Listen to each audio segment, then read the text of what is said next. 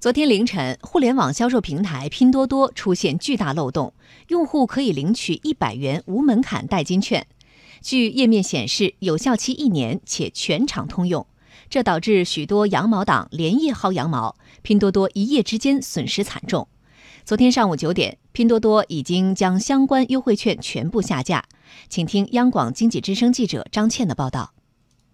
根据最新进展显示，拼多多已在昨天上午九点左右把一百元无门槛优惠券的领取方式全部下架，之前领到未使用的优惠券也全部下架。昨天，拼多多公关部门相关人员向经济之声记者透露，此次事件实际最终资金损失或将近千万元。事后，部分网友爆料称，有人通过拼多多购买了上万元的加油卡，甚至充值了上万元的手机话费。那么，这样的薅羊毛行为是否触犯到了法律呢？知名 IT 与知识产权律师、中国互联网协会信用评价中心法律顾问赵占领介绍，这需要分情况来看，因为它涉及到好几方，那有这种是。就是黑灰产团伙，他利用这个拼多多的漏洞，然后去薅羊毛。它主要涉及到这个非法侵入计算机信息系统这样的一个刑事犯罪。那么，当然作为普通用户来讲的话，他如果说只是发现了呃拼多多有这样的漏洞，然后去领取这个优惠券并且去使用，那么他的行为呢，在法律上来讲，它属于不当得利。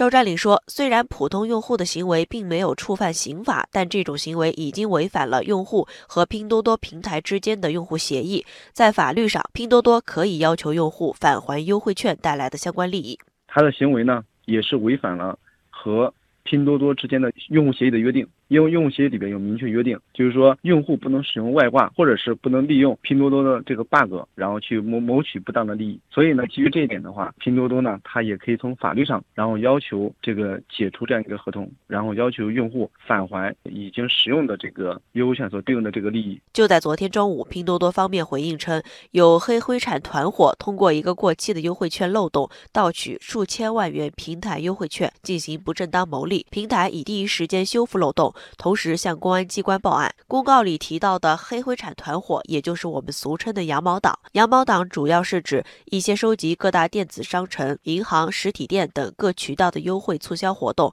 免费业务等信息的人群。中国电子商务研究中心主任曹磊说：“国内的羊毛党已经形成了组织化程度极高的黑灰产组织。这些羊毛党啊，专业化的手法娴熟，而且并且深谙这个舆论造势啊。”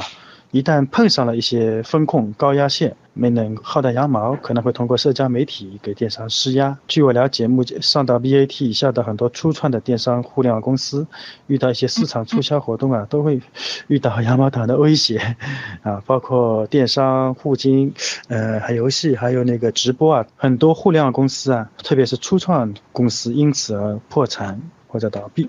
事实上，羊毛党和薅羊毛行为一直存在。随着近年以天猫等电商平台为代表的千亿级时代到来，这种专业羊毛党还呈现出病毒式的扩散和壮大。对此，曹磊建议：